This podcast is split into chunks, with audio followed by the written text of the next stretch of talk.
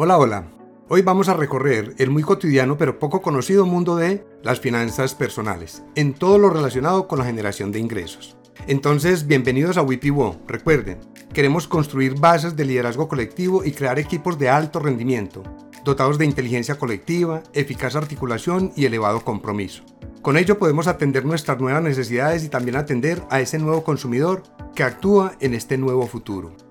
En este podcast compartimos 10 consejos prácticos dirigidos a quienes desean tener una situación financiera más sana, aun cuando sus presupuestos no son muy elevados.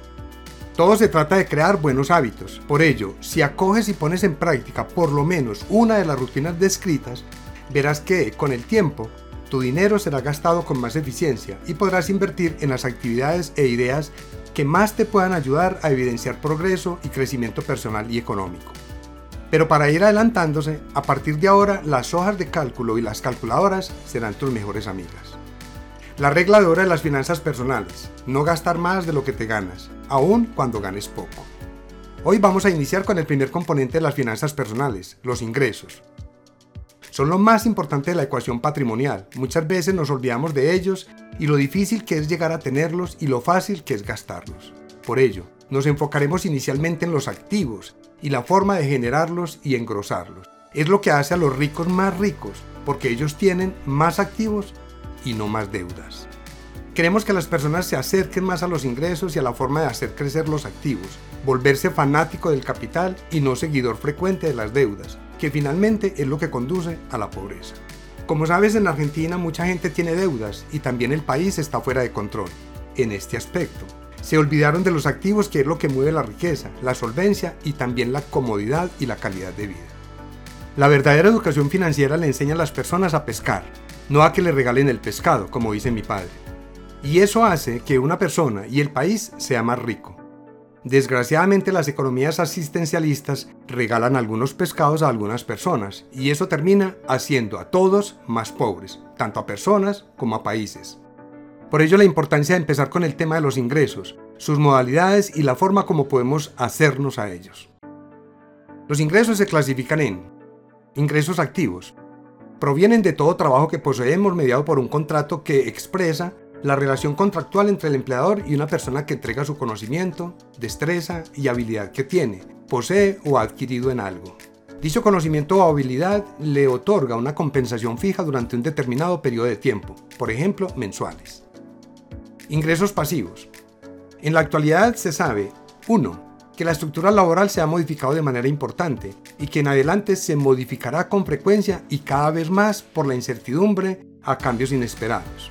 Y 2. De algunos ingresos altos y suficientes para el plan de vida que se tiene a unos ingresos insuficientes o modificados sin aviso. Por ello se debe entender que un solo trabajo no es suficiente y ello nos lleva a conseguir escenarios con propósito de generar ingresos múltiples en actividades complementarias. Ingresos desde casa, exponer digitalmente lo que sabemos y otros desean conocer. Ayudar a desarrollar los proyectos de otros, co-crear y emprender ideas a través de trabajo colaborativo. En fin, socavar en el mundo de las oportunidades en un terreno donde la conectividad ayuda a encontrarnos sobre ideas comunes y necesidades presentes y futuras, que alguien debe intentar cubrir con bienes y servicios funcionales y efectivos. Ingresos permanentes obtenidos a través de contratos a términos definidos, pero dentro de un rango de tiempo largo, estables y con vínculo directo con la empresa a la cual se le prestan los servicios de desempeño profesional, adicionado de rentas por inversiones anteriores o dentro de planes de ahorro obligatorio. Ingresos transitorios, obtenidos a través de contratos por obra, labor u objetivo cumplido. Es el caso de campañas de publicidad, planes de marketing digital, ventas o asesorías comerciales online las contrataciones sobre obras de infraestructura, como viaductos, carreteras, puentes, edificaciones, auditorías, entre otros. Eventualmente salen o adicionan otros contratos para la misma empresa contratante, pero comúnmente se termina lo iniciado y cada quien por su lado. Operarios o funcionarios de administración del proyecto quedan libres para incursionar en otros escenarios laborales. En ese orden de ideas, los ingresos se darán como una sumatoria de alternativas de desempeño profesional que no dependen de un solo brazo de la cadena laboral, sino que será la adición o combinación de dos o más alternativas de las cuales podemos hacer una red de ingresos. Cada tipo de ingresos tiene una serie de adhesiones o ventajas que se tienen o nos vemos en la obligación de diferenciar para poder hacer el mejor provecho de ellas.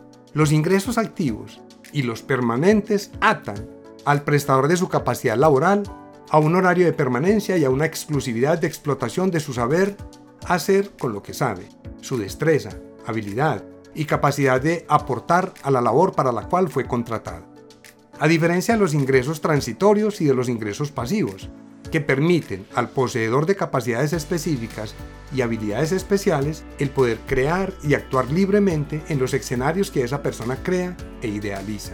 Tienen el poder de innovar, crear y co-crear sin límites o ataduras, por lo que sus desarrollos e innovaciones van más atados a la necesidad de logro y de reconocimiento.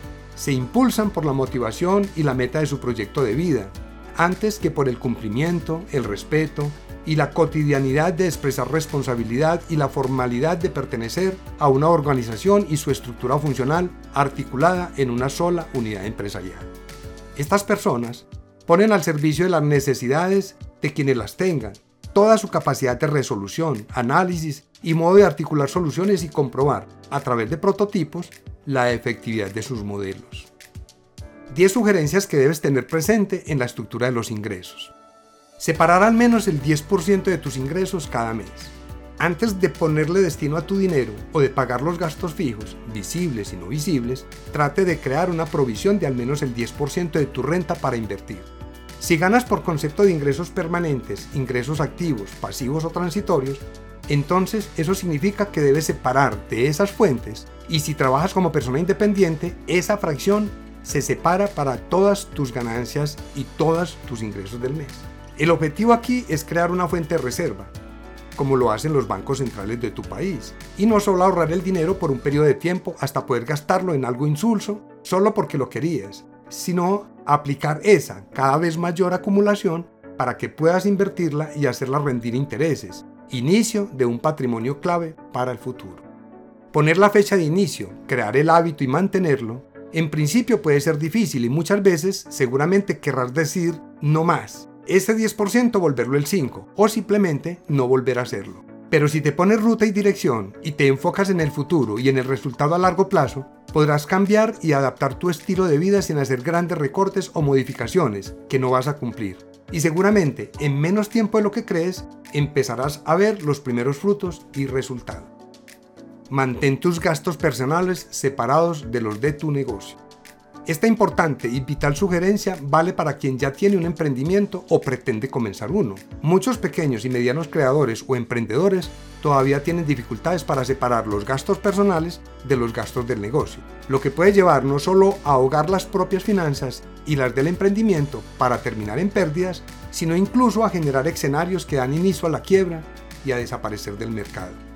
La práctica de mezclar los ingresos personales y los de la empresa es pésima porque no puedes saber si tu negocio está dando ganancias. Después de todo, siempre estás sacando dinero de caja, o en su defecto, no sabes si vives con un sueldo determinado, sin tener como apalancamiento los ingresos de la empresa.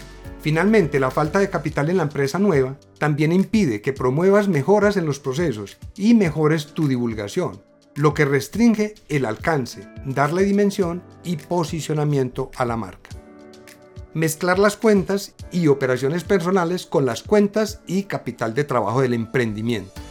Esto puede dar una falsa impresión de solvencia y motivarse a gastar más o desordenadamente de lo que realmente puedes en ese momento o bajo circunstancias favorables y temporales del negocio.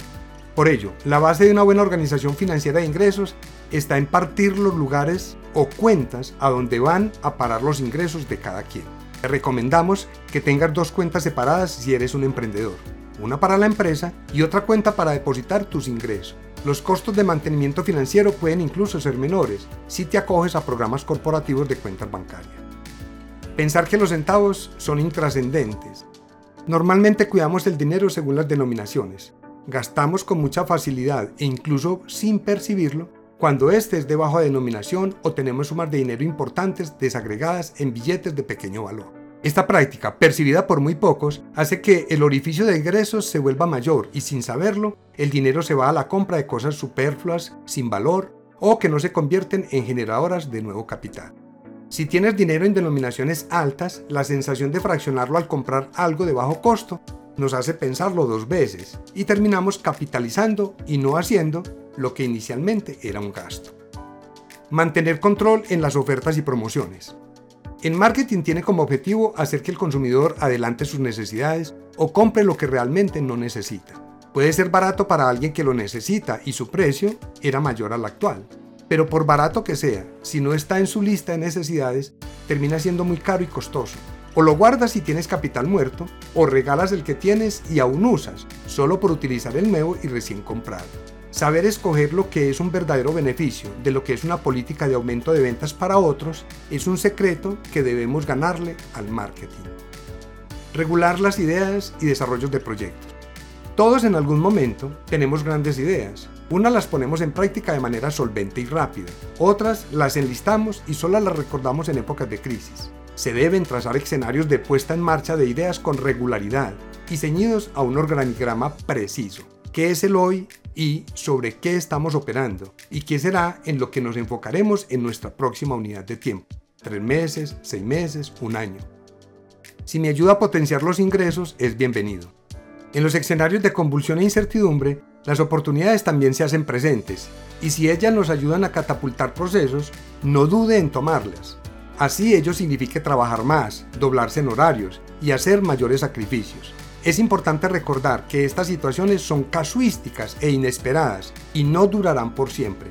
En este sentido, las plataformas, los gastos compartidos, el uso de estructuras colaborativas y fuentes de información que se pueden compartir son unos buenos escenarios para generar ingresos adicionales. Todo lo que sabemos se puede convertir en un activo importante. Al pasar de los años, cada uno de nosotros hemos pasado por mil y un escenarios de aprendizaje. Algunos de ellos nos ayudan a develar potencialidades, habilidades y destrezas, que normalmente olvidamos que tenemos solo porque en nuestro actual trabajo no las utilizamos. Allí es vital reinventarse y escudriñar en esas potencialidades y los contextos en los cuales se activaron. Es la manera de generar activación de alternativas de ingresos. Todo lo que soy lo llevo conmigo, la innovación y la competitividad nos impulsan a crearnos y reinventarnos. Por ello, coloque su vida en escenarios críticos que normalmente obligan a reinventarse y volverse creativo, atrevido, explorador y recursivo. Todo suma. Más que ingresos, debemos pensar en brigadas de producción de bienestar, que es, en lo fundamental, lo que perseguimos para hacer que nuestros proyectos de vida y nuestros sueños pasen de ser una carta de navegación a convertirse en realidad.